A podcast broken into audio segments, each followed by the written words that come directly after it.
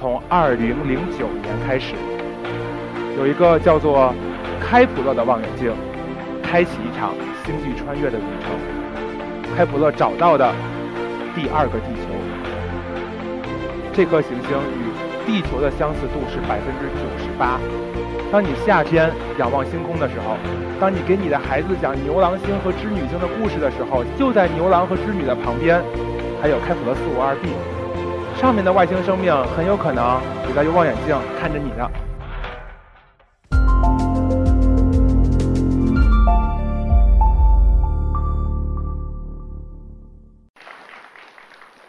大家好，我是一克 Talks 的讲者郭震，我来自北京大学天文系。我现在在北京大学科维里天文与天体物理研究所做博士研究生，宜居星球与开普勒望远镜一直是我的科研的方向之一，也是我的兴趣重点。所以今天跟大家分享一下找到第二个地球的故事。你们相不相信有外星人的存在？啊，很多朋友说相信啊，也有一个小朋友不相信。这张图片就是科学家描绘的我们银河系的样子。你们能找到太阳在哪儿吗？太阳在银河系的一个悬臂上面，在这个小圆圈里面标注了太阳所在的位置。而与此同时，这个小圆圈还标注了另外一件事情，就是我们当你晚上仰望星空的时候，用肉眼看到的大部分的星星都在这个小圆圈里面。我们人类用肉眼看到的宇宙，仅仅在这个小圆圈里面。在这样的宇宙当中，科学家预测，可能我们的银河系里边有上万个正在形成着生命或者已经形成生命的行星，它们上面啊有可能就存在着外星人。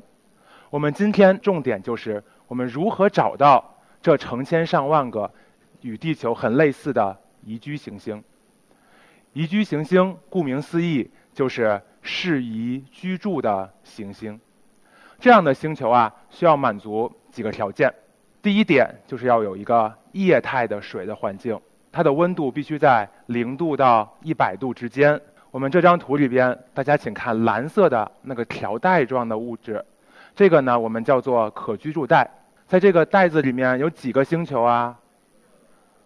一一个，有说的两个哈，有地球，还有月球。月球是不是也在这个袋子里面？那上面有没有生命呢？为什么月球没有生命？月球没有大气层，所以我们还需要有一个大气层，有供生命呼吸的空气才可以。这样的行星一般都与地球有着相似的重量。如果它太轻，像月球一样没有大气层；如果太重的话，会像木星一样啊，变成一个气态的星球，也没有办法让生命在里面生存。所以我们说，寻找宜居星球，就是寻找温度适宜的、有大气层的、像地球一样的行星。那找到这样的行星容不容易啊？看很多朋友一样啊，跟我一样摇头，非常不容易。因为行星是不发光的，只有恒星会发光。这就好比我们在看一个非常明亮的灯塔，在灯塔旁边有一只小小的萤火虫，你能不能看到这个萤火虫呢？但是科学家发现了一种方法，由于我们知道行星是绕着恒星转的，它周而复始的这样的运动就会周而复始的挡住恒星的光，从而啊这个恒星就会每隔几天暗一次。用这样的方法，我们称之为掩星。掩星的方法就可以帮我们找到系外行星存在的证据。但是也要注意，想找到像地球一样大小的行星发出来的信号，用我们肉眼是看不出来的。要用望远镜，要达到万分之一到十万分之一的探测精度，才可以找到这样的微小的光度变化。现在，我们将要开启一场星际穿越的旅程。这场旅程从2009年开始，有一个叫做开普勒的望远镜，在2009年发射升空了。这个望远镜呢，不是很大。与你们所想象的大型的望远镜不一样，只有不到一米的口径，但是它却可以帮我们找到第二个地球。它有几个非常牛的重点。第一点，它发射到了距离地球非常非常远的一个轨道上面。这个开普勒望远镜是绕着太阳转的。为什么要绕着太阳转呢？因为它可以有一个更稳定的轨道，它不用每天转一下，每天转一下，哎，它每隔三四百天才绕一圈。开普勒望远镜离我们有多远啊？有四百万公里。举个很简单的例子，地球上的科学家摁一个电钮，让开普勒卫星转一下，这个信号要十三秒钟之后才可以传到开普勒卫星上面去。可以想象它有多远，光也要走十三秒的时间。开普勒望远镜第二个非常厉害的点在于，它不像其他的望远镜，今天指的东边，明天指的西边。开普勒望远镜固定了它的观测区域。它五年的时间之内没有挪过分毫，一直盯着一片星空来看，为的就是不错过每一个行星眼识的信号。有没有朋友知道这张图片上画的是什么呀？画的是银河，还有我们中国传统的两颗亮星牛郎星和织女星。开普勒望远镜所观测的区域就在牛郎星和织女星的旁边，叫做天鹅座。这个小电影。给你们展示了开普勒望远镜是如何工作的，其中白色的这个方块，就表示了开普勒望远镜正在观测的这个区域，它就在天鹅座的一只翅膀上面，在这个区域里面，有多少颗恒星呢？它可以同时观测十四万颗恒星，每分每秒的光都在被开普勒望远镜所收集着。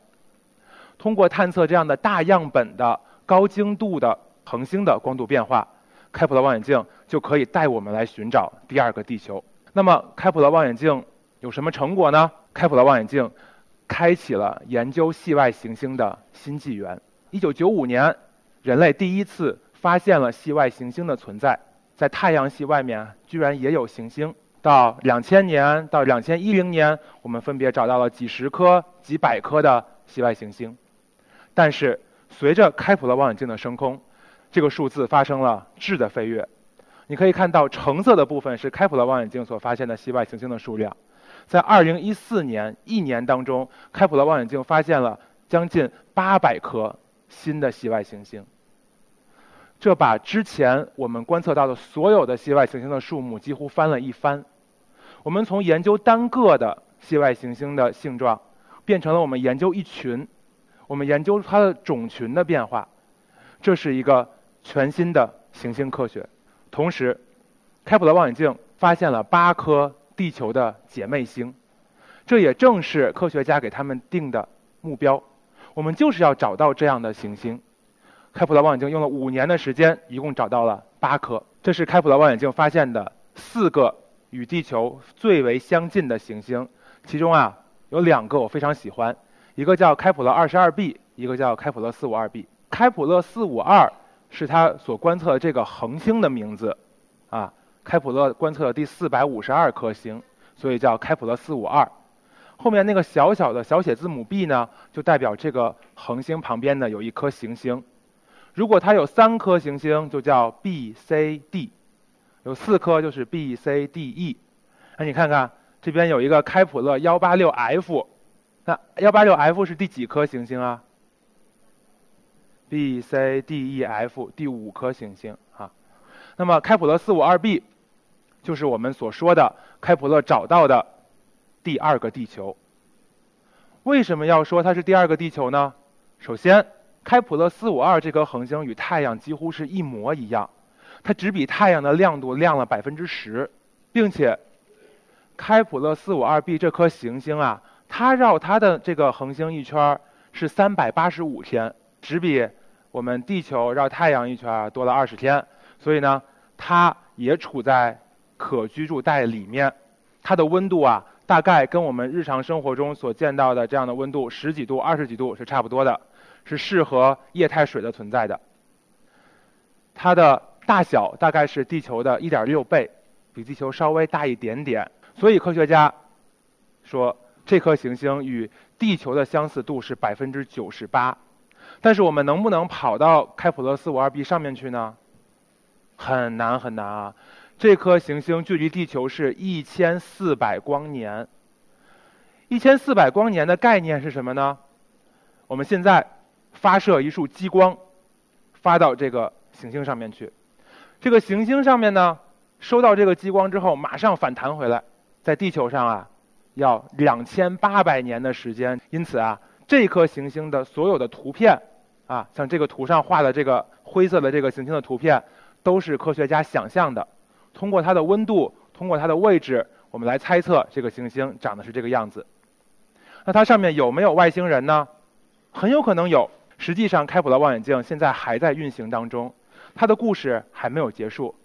它现在进入了另外一个状态，它在全天，啊，面对整个银河系在扫，在扫描，希望呢不仅在天鹅座附近，在更多更多的恒星附近能够发现更多的地球的姐妹星。所以，朋友们，当你夏天仰望星空的时候，当你盯着银河看的时候。啊，当你给你的孩子讲牛郎星和织女星的故事的时候，请不要忘记，就在牛郎和织女的旁边，还有开普勒四五二 b，它上面很可能就存在着外星生命。当你仰望着它的时候，上面的外星生命很有可能也在用望远镜看着你呢。谢谢大家。